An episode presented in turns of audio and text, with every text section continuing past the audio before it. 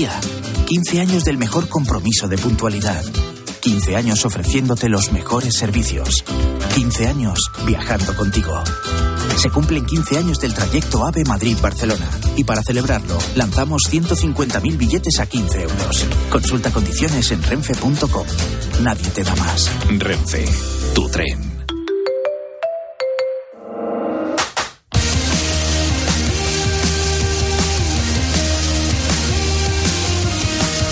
José Luis Corrochano. Deportes en Mediodía Cope. Estar informado.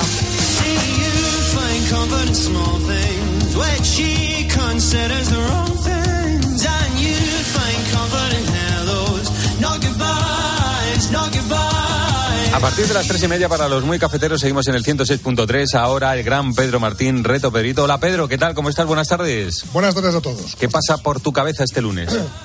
Pues mira, voy a unir dos cosas para el reto de esta semana.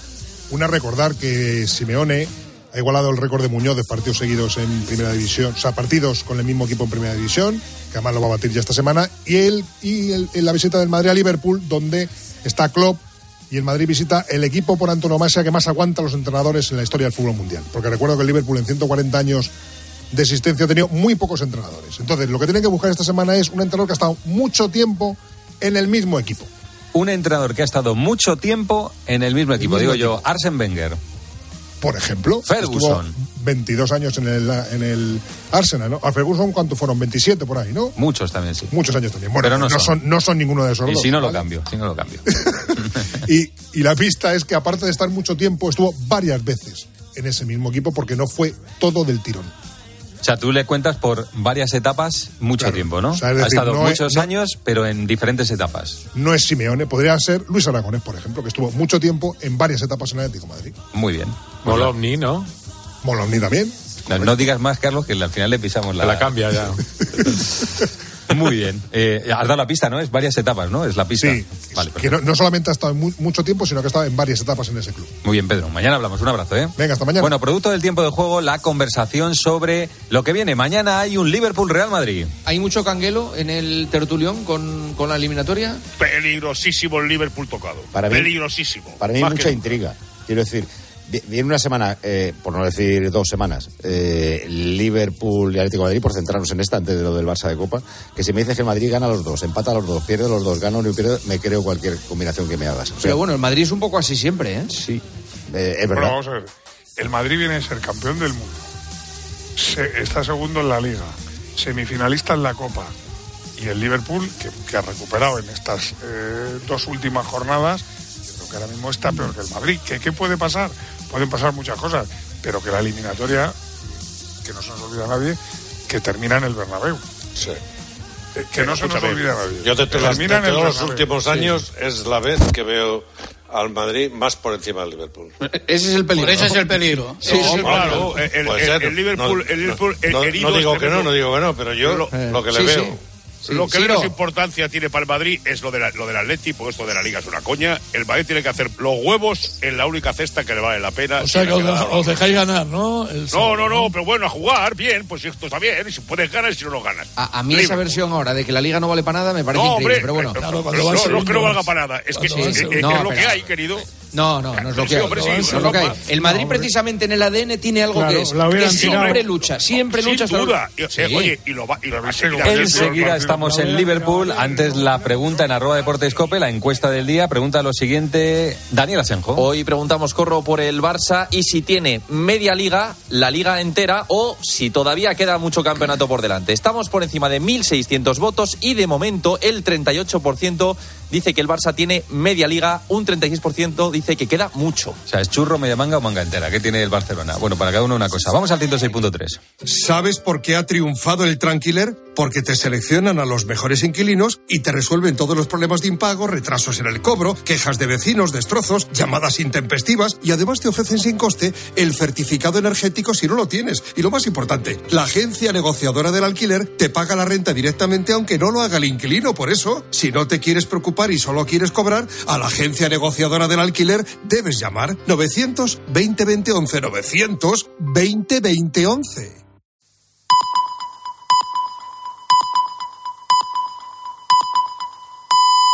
Las tres y media, las dos y media en Canarias.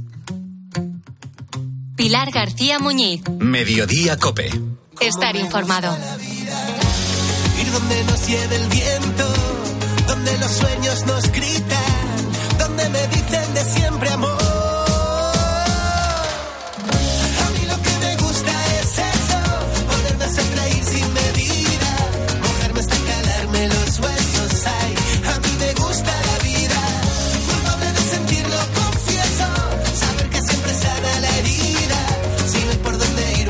Bueno, te acordarás del escándalo de los trenes de Asturias y Cantabria, que no cabían por los túneles. Una chapuza pues, que ha levantado muchísimas críticas, muchísima polémica como te decía, y que tiene ya su repercusión, porque ha dimitido el presidente de Renfe, Isaías eh, Taboas, y ha sido cesada la secretaria de Estado de Transportes, que es Isabel Pardo de Vera. Marta Ruiz, muy buenas tardes. Buenas tardes, Pilar. Pues así nos lo acaban de confirmar a la cadena COPE Fuentes al tanto de estas salidas de alta dirección. Hasta el momento los ceses se habían centrado en mandos eh, intermedios. Adif destituyó al jefe de inspección de vía y Renfe al responsable de gestión de material, pero hace unos minutos el presidente de Renfe, Isaías Taboas, se presentaba su dimisión y era cesada la número dos de Isabel Pardo de Vera. Así nos lo confirman, eh, como decimos, la cadena COPE, fuentes al tanto de estas salidas de alta dirección. Como dices, el error de cálculo en el diseño de 31 trenes de cercanías y media distancia que están valorados en 258 millones de euros, eh, lo que va a hacer es retrasar la llegada de estos convoyes a Asturias y Cantabria, al menos en tres años. Y esa es la noticia de última hora. Las eh, salidas ya no son de mandos intermedios por este escándalo, sino de alta dirección. Dimite el presidente de Renfe y también, bueno, es cesada en este caso la secretaria de Estado de Transportes. Gracias, Marta, por esta última hora.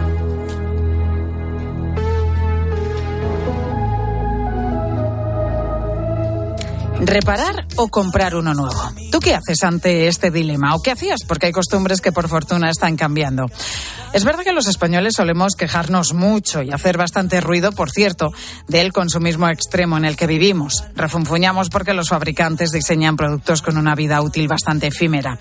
Ponemos el grito en el cielo por la mala calidad de los servicios de reparación pero a la hora de la verdad y sin plantearnos otras opciones, nos tiramos de cabeza por lo nuevo.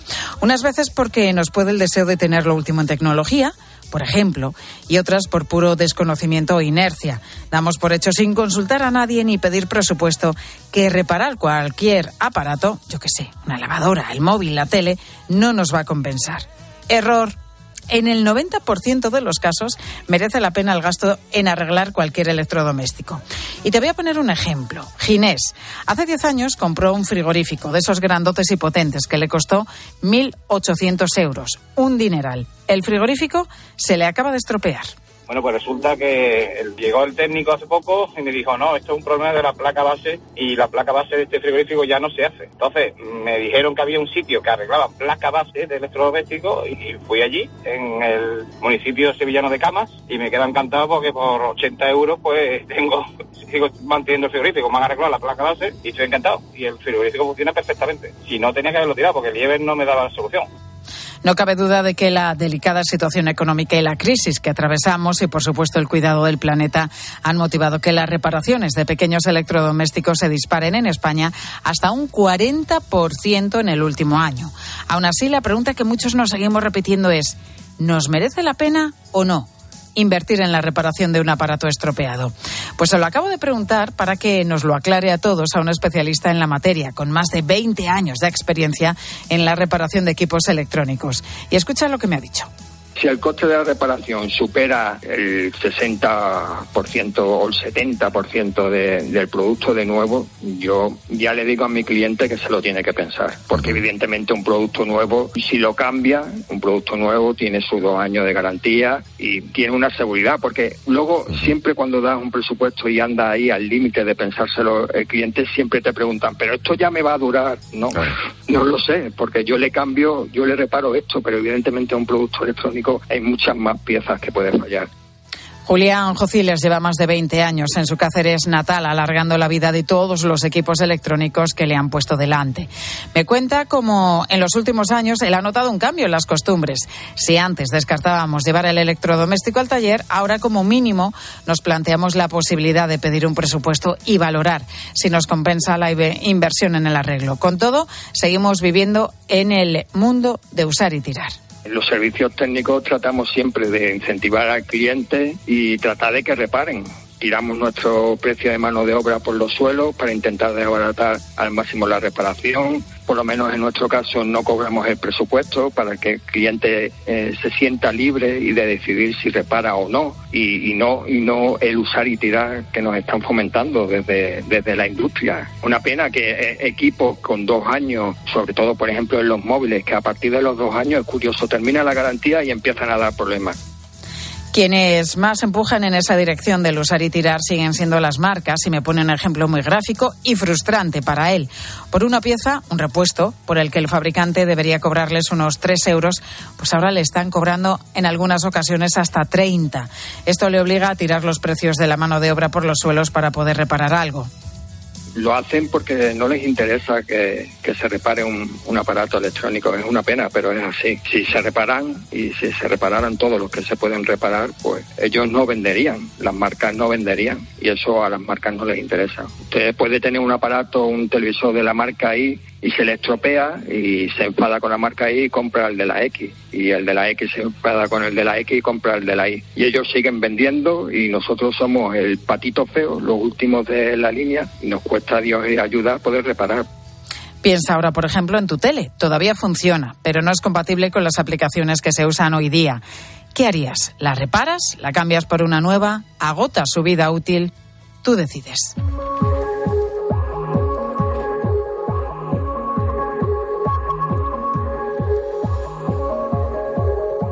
Bueno, vaya susto que se han llevado este fin de semana en Ibargoiti, en Navarra. Es una localidad que está cerquita de Pamplona, más o menos a unos 20 kilómetros de la capital navarra.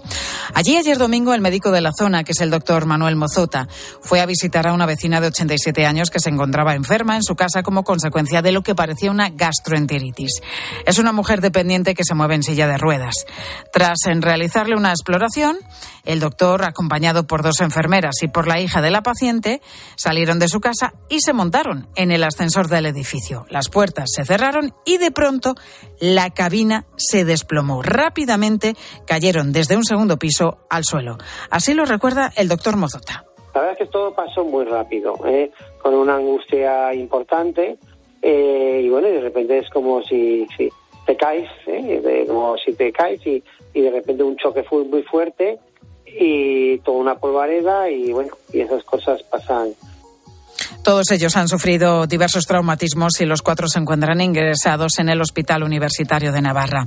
El ascensor no es un ascensor antiguo, ¿eh? fue instalado pues hace dos años durante la pandemia, precisamente para que esta mujer con dependencia pudiera salir de su casa en eh, silla de ruedas. Es un ascensor exterior y adosado a la casa de, de esta mujer.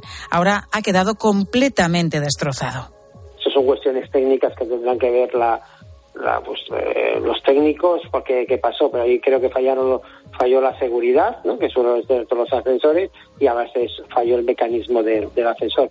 Fueron dos coincidencias muy negativas que nos han llevado aquí al hospital. Desde el hospital nos ha atendido Manuel, que sabe que la recuperación va a ser lenta, que va a necesitar rehabilitación seis meses mínimo hasta que pueda estar bien. Un parón que dice que va a aprovechar para estudiar una vivencia, ¿no? La vivencia de tú ser enfermo, tú ser estar en, la otra parte, ¿no? Y eso también podemos aprender mucho. Y yo creo que, que estos meses que voy a estar en rehabilitación también es puedo estar aprendiendo muchas cosas. También pues es un constante aprendizaje.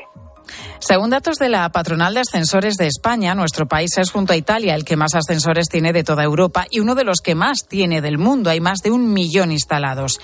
Miguel de Marcos se dedica a la instalación de estos ascensores en Logroño y nos cuenta que los sistemas de seguridad que tienen, que utilizan, son muy precisos que un ascensor llevan sistema de seguridad en las puertas, llevan sistema de seguridad de sobrecarga, llevan también sistemas de seguridad, pues como ya te he dicho, de, mm, llevan paracaídas, en caso de los ascensores hidráulicos llevan también una, eh, un sistema en el que si se rompe el, el, sistema hidráulico el ascensor se para ¿eh? por exceso de flujo.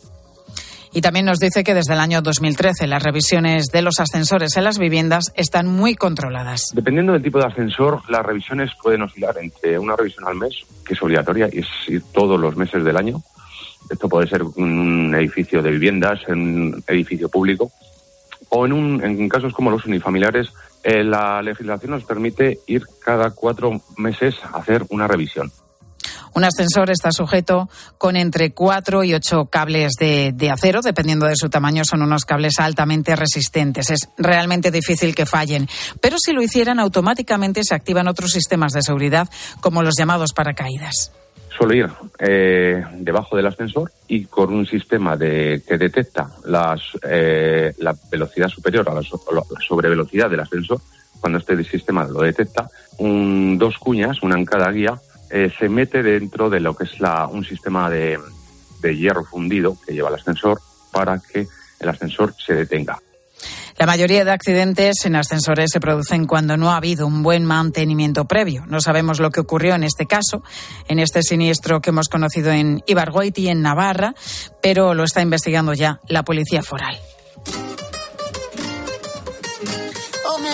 Pilar García Muñiz. Mediodía Cope. Estar informado.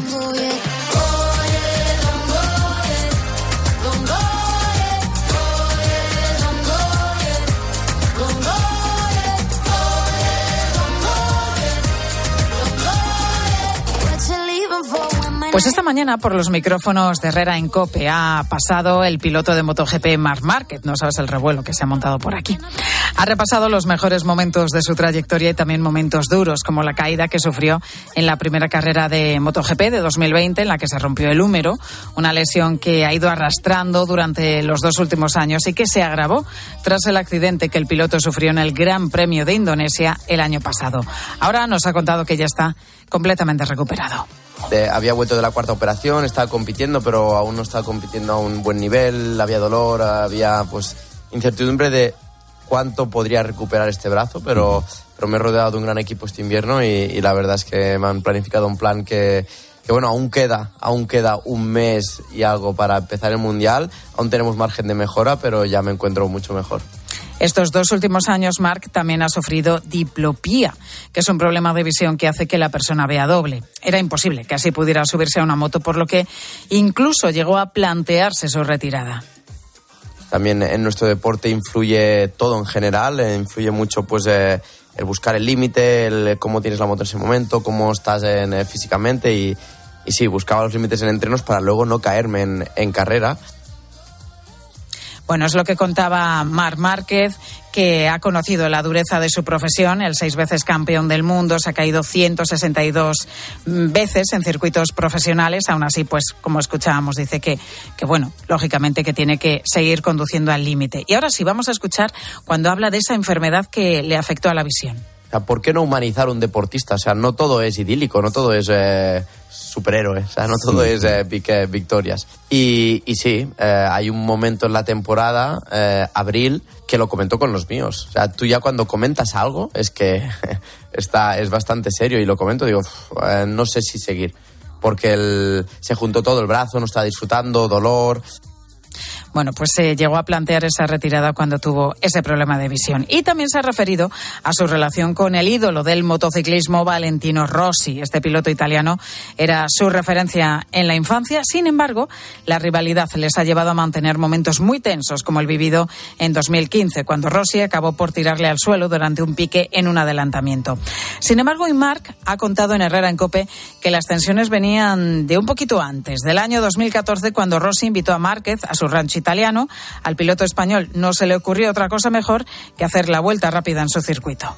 Es como lo del compañero de equipo que llegas y te ganan. Pues tú tienes tu, casa, tu sitio de entreno que tienes más vueltas que nada y, llega uno y el primer día ya te hace el récord del circuito. O sea, no.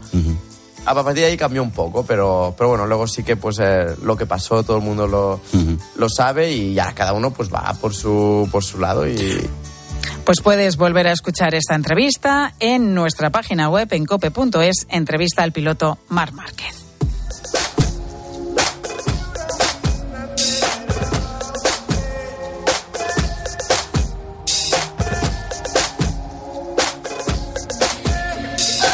Bueno, yo creo que de lo siguiente que vamos a hablar nos pasa a todos o a casi todos, ¿no? Estamos en casa tranquilamente y piensas, bueno, ¿y hoy? ¿Hoy qué hago de cena? Y cuando tienes hijos ni te cuento, porque bueno, parece que si estás solo, ¿no? Te apañas con cualquier cosa, te preparas una ensalada, un filete de pollo a la plancha, pero cuando tienes hijos, pues te toca eso, te toca diseñar cenas y ahí empieza el reto no hago una comida completa, hago cualquier cosa con la que salga rápido, comiendo sola. Cuando estoy con la familia comemos todo completo. Hacemos un primero, un segundo. Claro, como dice Paula, la que escuchábamos, no es lo mismo, desde luego, cenar solo o en compañía. Combinar gustos, alimentos saludables, que sea un menú variado y que no resulte encima caro, pues es a veces complicado, sin duda. Por eso se entiende que más o menos en España seamos de improvisar o de reaprovechar, como nos cuentan Leticia y Luca, que son madres de familia sí que suelo hacer una comida diaria, pero como hay veces que unos no vienen a comer, pues por la noche cenan lo que había de la comida. No tenemos ningún menú planificado, pero bueno, yo sí que tengo como unos post-its en la nevera para tener ideas y para mm, mirar de, lo que hay, lo que tengo y lo que no, lo que haya que comprar. Pues según un estudio de la consultora Toluna Analytics, más de la mitad de las familias improvisa sobre la marcha qué va a cenar ese día. Lo hacen por falta de tiempo y seguían, bueno, pues por lo que les apetezca en ese momento, tanto de comer como, como a la hora de cocinar, que esto también influye, que hay veces que no te apetece liarte demasiado con la cocina. Solo dos de cada diez hogares planifican los menús en casa y eso, pues, según los especialistas en nutrición, acaba siendo contraproducente, porque sin planificación, pues muchas veces terminamos por comer alimentos precocinados, ¿verdad? O no tan saludables como debería ser. Elisa Blázquez es nutricionista clínica. Elisa, muy buenas tardes. Hola, buenas tardes. Elisa, ¿qué ventajas tiene el planificarnos de forma semanal? Bueno, la planificación es, es fundamental para muchas cosas. Primero, para que en la nevera haya, haya productos saludables, porque efectivamente si no, si no planificamos, la verdura, el pescado, cosas más perecederas, pues no están, no están presentes y entonces pues no las consumimos, ¿no? Y luego, eh, bueno, al final eh, llevamos un ritmo de vida tan frenético que, si planificamos el menú de la semana nos vamos a equilibrar mucho eh, lo que consumimos y luego si no hemos equilibrado las, o sea, si no hemos pensado la semana, por lo menos por la mañana tenemos que salir pensando ya en lo que vamos a cenar, ¿no? O sea, antes de irnos a trabajar y, y llegar luego tarde, eh, haber pensado, pues oye, tengo que descongelar un pescado, por ejemplo, o tengo que tener huevos en la nevera. Hay que, hay que planificar para, para comer calidad y, y, comer variedad, que es muy importante. Ay, la variedad. Te confieso que me pasa mucho eso, lo de, ay, no he descongelado el pescado, luego esta noche ya no podemos cenar pescado porque, o si no, me voy a comprarlo. Pero vamos, teniéndolo en casa, no es necesario comprarlo si, si actuamos con planificación como estás contando. Por tanto, Elisa, lo ideal es el domingo, eh, sentarnos un ratito, preparar eh, diseñar un menú para toda la semana y si hacemos el famoso batch cooking, muchísimo mejor. Tenemos trabajo adelantado. Eso, es genial, porque el batch cooking podemos hacer eh, bases que nos valen para distintos platos, por ejemplo, un sofrito de verduras o un pisto, ¿no? Lo puedes mezclar un día con huevos, lo puedes poner en la base de unas lentejas, lo puedes mezclar con pollos. Al final hay ciertos, eh, o una crema, ¿no? Una crema lo puedes tomar varias veces en la misma semana. Además, en una semana es normal que repitamos eh, algunos platos. Yo lo que digo siempre es que dices, vale, pues si esta semana he hecho crema de calabaza, pues al siguiente en vez de hacer de calabaza, pues voy a hacer de calabacín. O sea, ir variando semana a semana, pero luego eh, facilitar la gestión en el día a día, ¿no? Entonces, el, el batch cooking, por supuesto, ayuda. Y luego, el, el planificar un menú el fin de semana, nos va a, también a despejar mucho la mente y, no tener esa tarea todos los días. Y no tiene por qué ser algo muy elaborado. O sea, puedes pensar, oye, los lunes hay legumbres. Pues la legumbre que tengas la puedes cocinar un día en ensalada si no te da tiempo a hacer el guiso. Otro día has hecho el guiso. Pero ya sabes que hay legumbres, ¿no? O los martes hay pollo. Pues pollo al horno, pollo eh, rehogado, pollo. Pero por lo menos saber cuál es la proteína que toca, ¿no? Y, esa variedad a lo largo de, por lo menos de lunes a viernes de los cinco días, eh, va a hacer que toda tu familia coma, coma sano y, coma bien. Ahora que citas la proteína, ¿es imprescindible en todas las cenas, cada día? Pues depende de cómo has organizado tu día. La cena en general tiene que ser una comida eh, ligera, pero para que sea ligera eh, tienes que haber eh, desayunado bien, comido bien, o sea, no pasa nada porque, por ejemplo, cenes un día una crema, ¿no? Pero pero a lo mejor esa mañana es, lo puede hacer una persona que ha desayunado huevos, ¿no? O sea, alguien que ha tomado eh, la ingesta de proteína que necesita durante el día. Pero, pero en general eh, es una buena opción para la noche tomar proteína, o tomar la típica tortilla, tomar pues eso, el típico pescado, o sea, desde luego que, que, que es un alimento sano y bueno para, para la noche. Y Elisa, el menú de una cena equilibrada, ¿cuántos platos tiene que tener? Primero, segundo, claro, esto también depende, ¿no? Primero de, de, lo que comamos cada uno de nosotros, porque habrá gente que necesite dos platos, pero ¿el aconsejable qué es? Sí, depende. Mira, yo siempre digo una cosa, porque a veces tengo en consulta familias enteras y uno puede ser muy deportista, otro puede no ser nada deportista, otro hace eh, querer perder peso, otro ganar. Pero por la noche todos nos vamos a dormir. ¿Con esto qué quiere decir? Pues por la noche todos necesitamos algo eh, ligero y fácil de, de, de, digerir, ¿no? O sea, eso es algo, algo sencillo. Entonces, eh, una buena combinación para la noche es tomar algo de verdura, que la verdura sí que viene bien que esté presente en todas nuestras comidas, necesitamos vegetales son fundamentales para nuestra microbiota, nuestro intestino y para todo. Y, luego, bueno, pues podemos combinarla con esa, con esa proteína de la que estamos hablando, ¿no? Proteínas eh, que no sean muy, muy copiosas o muy, o, por ejemplo, una carne roja pues es más fuerte para la noche, es mejor que tomemos carne blanca.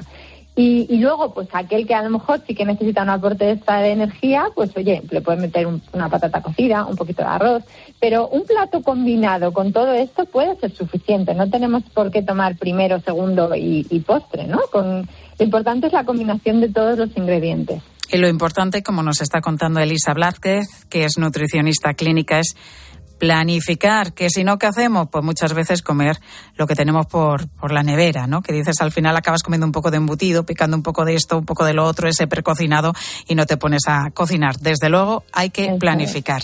Elisa, muchísimas gracias por todos estos consejos. Gracias, gracias a ti. Gracias como siempre. Pues nada, que sobre esto os preguntábamos a vosotros los oyentes de mediodía. ¿Qué haces tú ahora que estábamos hablando de, de estas cenas, ¿no? ¿Cómo te organizas? Primero, lo más importante, cenas en familia, porque también nos recomiendan que esto es muy importante. Primero para, para la comunicación familiar, que muchas veces con los horarios que tenemos es que no coincidimos el resto del día, por lo menos cenar la familia junta. Y además es importante también para llevar una alimentación saludable, algo en lo que, como te estábamos contando, influye muchísimo la planificación. Bueno, y te preguntábamos eso, ¿tú cenas en familia o por los horarios que tenéis en casa es imposible? ¿Piensas con antelación los menús de la semana? ¿Cómo te organizas para hacer las cenas e intentar llevar una dieta equilibrada? ¿Y qué nos han dicho los oyentes? Luis Colón, muy buenas tardes. Muy buenas tardes, Pilar. Yo tampoco coincido con mis compañeros de piso, por ejemplo. ¿eh? ¿No? No. ¿Cenáis? no, no. O sea, cenas solito. Yo llego a casa ahora a eso de las 5 y me pongo a comer. Pero, cual, bueno, ya claro. está todo el mundo en clase o, o por Claro, ahí. con los horarios que tenemos los de Sí. mediodía es que retrasamos Sí, todo. sí, sí, Claro, sí. Comemos a las 4, Un 4 y media a las piquis a la 5 una y, y, cenamos casi a las 11 de la noche, que es una cosa malísima. Malísima, malísima total. Pero y los bueno. oyentes se cuidan un poco más que nosotros. Se cuidan un poco más. Además que nos han abierto sus, las puertas de sus restaurantes personales y nos han contado la rutina que suelen llevar en, en sus comidas. Por ejemplo, esto que nos comenta mi tocayo Luis, aquí de, de Santander. La verdad es que la cena siempre la hacemos en familia, bueno, la comida también, pero la verdad es que por motivos laborales comemos en la carrera, eh, vamos, vamos contra reloj. Y en cuanto a organizarnos para llevar una dieta equilibrada, eh, en mi caso particular, eso sería otro costal. ¿Por qué? Pues porque todo lo que me gusta engorda, con lo cual el objetivo y las herramientas no, no son compatibles. Bueno, lo que le pasa a Luis nos pasa a todos. Eso ¿eh? pasa siempre, ¿eh? Todo lo que nos gusta, ¿eh? En lo de mojar pan y todo eso, dices, ay, Dios mío, me lo voy a quitar de la cena, que si no, ¿cómo voy a acabar? Bueno, es lo que nos contaba Luis, que oye, cenan en familia y dice que a veces hasta comen también, que está francamente bien. Vamos a escuchar qué nos tiene que decir María José, en este caso desde Astorga, desde León. Pues nosotros comemos tres días a la semana martes, jueves y sábado. El martes lentejas, el jueves alubias y el sábado garbanzos. El miércoles pasta y el lunes lo que sobró del domingo. Y luego para cenar un día huevo y otro día pescado con ensalada, crema de calabacín o sopa de lluvia. Oye, pero lo tiene muy organizado, María Sí, José, sí. muy claro. Sí, sí, lo tienen organizado. Ahora, todas las semanas harán esto, que está todo muy rico, pero a lo mejor te llegas a cansar, ¿no? Yo creo que María José no. No, no, según lo día- contado, alguna semana según seguro contado, que y encima seguro no que me los guisos están buenísimos. Sí, desde luego. Un oyente más. Venga, vamos a ver qué nos comenta ahora Mati. Pues en mi casa sí hacemos un plan de menú semanal, pero el problema es el tiempo. Siempre se dice, hay que cocinar con amor, vale, pero ¿y con tiempo? Es que el tiempo es fundamental y eso es lo que nos falta. Pues sí, Mati. Y ahí está el problema. Ahí está el problema, que vamos todos siempre corriendo y nos falta tiempo. Nos cabe uno más. Estefanía, desde Gijón. Ahora ya puedo cenar y comer en familia porque estamos los dos jubilados y comemos a la hora. Cuando trabajamos, pues solamente podíamos hacerlo cuando estábamos aquí los dos. Y las comidas los fines de semana. Porque los demás días a veces comíamos juntos, pero no siempre podíamos. Bueno, pues eso pasa en muchísimas familias que se intenta, pero es que llevamos horarios tan diferentes y jornadas laborales tan, tan diferentes también, y de estudios también, porque hay chavales que están en la universidad, estudian por la tarde y llegan tarde a casa. En definitiva, que a veces es complicado, pero siempre que se pueda, es bueno para todo cenar con tu familia. Pilar Cisneros, muy buenas tardes. Hola Pilar, buenas tardes. Pues mira, vamos a seguir en la tarde hablando también de comer, que no puede faltar en la nevera de cualquier persona que nos escuche, probablemente los huevos. A no ser que pase lo que está pasando en Estados Unidos o Reino Unido, que escasean y están carísimos. En Nueva York una docena puede llegar a costar 11 euros. ¿Por qué? Pues por la gripe aviar. ¿Podría pasar esto en España? Nos lo preguntamos enseguida aquí en la tarde. Con Pilar Cisneros y Fernando de Aro.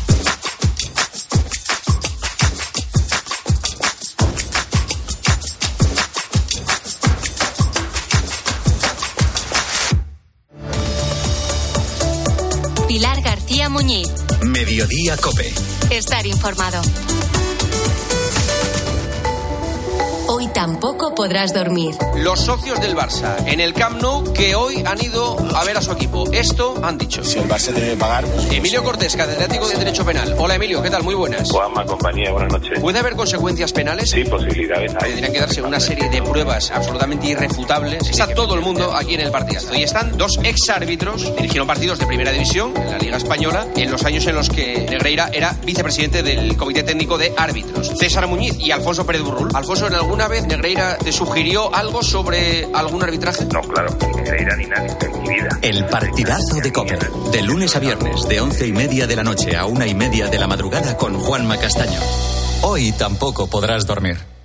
Dos cositas. La primera, una motera conoce la ciudad como la palma de su mano. La segunda, una mutuera siempre paga menos. Vente a la mutua con tu seguro de moto y te bajamos su precio sea cual sea. Llama al 91 555 5555. 91 555 5555. Por esta y muchas cosas más, vente a la mutua. Condiciones en mutua.es. ¿Qué sentimos cuando algo nos cautiva? Lo que sentirás conduciendo el nuevo Peugeot 408, con su sorprendente diseño y un interior con acabados exclusivos. Descubre el lenguaje de la atracción y disfruta de condiciones únicas en las puertas abiertas hasta el 28 de febrero. ¿Y tú que tienes adolescentes en casa? ¿Qué necesitas para tu seguridad? Nos vamos algún fin de semana fuera y ellos prefieren quedarse. Invitan amigos, entran, salen. Y yo no me quedo tranquila. Pues con la alarma de Securitas Direct sabrás que están protegidos dentro de casa frente a intrusos y emergencias y tú siempre podrás ver a través de las cámaras que están bien. Y es que tú sabes lo que necesitas y ellos saben cómo protegerte. Llama ahora al 900-666-777 o entra en securitasdirect.es y descubre la mejor alarma para ti. Escuchas Cope. Y recuerda, la mejor experiencia y el mejor sonido solo los encuentras en cope.es y en la aplicación móvil. Descárgatela. ¿Y tú que tienes adolescentes en casa? ¿Qué necesitas para tu seguridad? Nos vamos algún fin de semana fuera y ellos prefieren quedarse. Invitan amigos, entran, salen. Y yo no me quedo tranquila. Pues con la alarma de Securitas Direct sabrás que están protegidos dentro de casa frente a intrusos y emergencias y tú siempre podrás ver a través de las cámaras que están bien. Y es que tú sabes lo que necesitas y ellos saben cómo protegerte. Llama ahora al 900-666-777 o entra en securitasdirect.es y descubre la mejor alarma para ti. Tardaremos mucho en ver otro pueblo y nos hacen falta provisiones. Mi propiedad es la más grande de la zona, construida con mis manos. Pienso matar a Baxter y a los que han hecho esto. Kevin Costner, Robert Duvall. Este pueblo es una vergüenza. Siempre tuve la esperanza de que alguien amable pasara por aquí. El pueblo sabe que va a haber pelea. Tendrían que hacerse un favor y huir ahora. Open Range. El sábado por la tarde en 13. A ver esa foto, decir patata. ¡Hijolusa! Es que decir patata es decir hijolusa. Para freír, guisar, asar o hacer al microondas. Entre nuestra gran variedad encontrarás la patata perfecta para tu plato, siempre con la misma calidad. Patatas hijolusa. El reto de comer bien cada día. Escuchas Cope porque es más. Es más información y más análisis. Hay un déficit de 5.000 médicos, podría llegar a los 9.000. Es más entretenimiento y son las mejores historias. Es más deporte y los mejores contenidos exclusivos. Tenemos a un protagonista del Bayern de Múnich. Está escuchando en directo el partidazo desde Alemania. Es más móvil y más redes sociales. Escuchas Cope porque sabes que es más que una radio.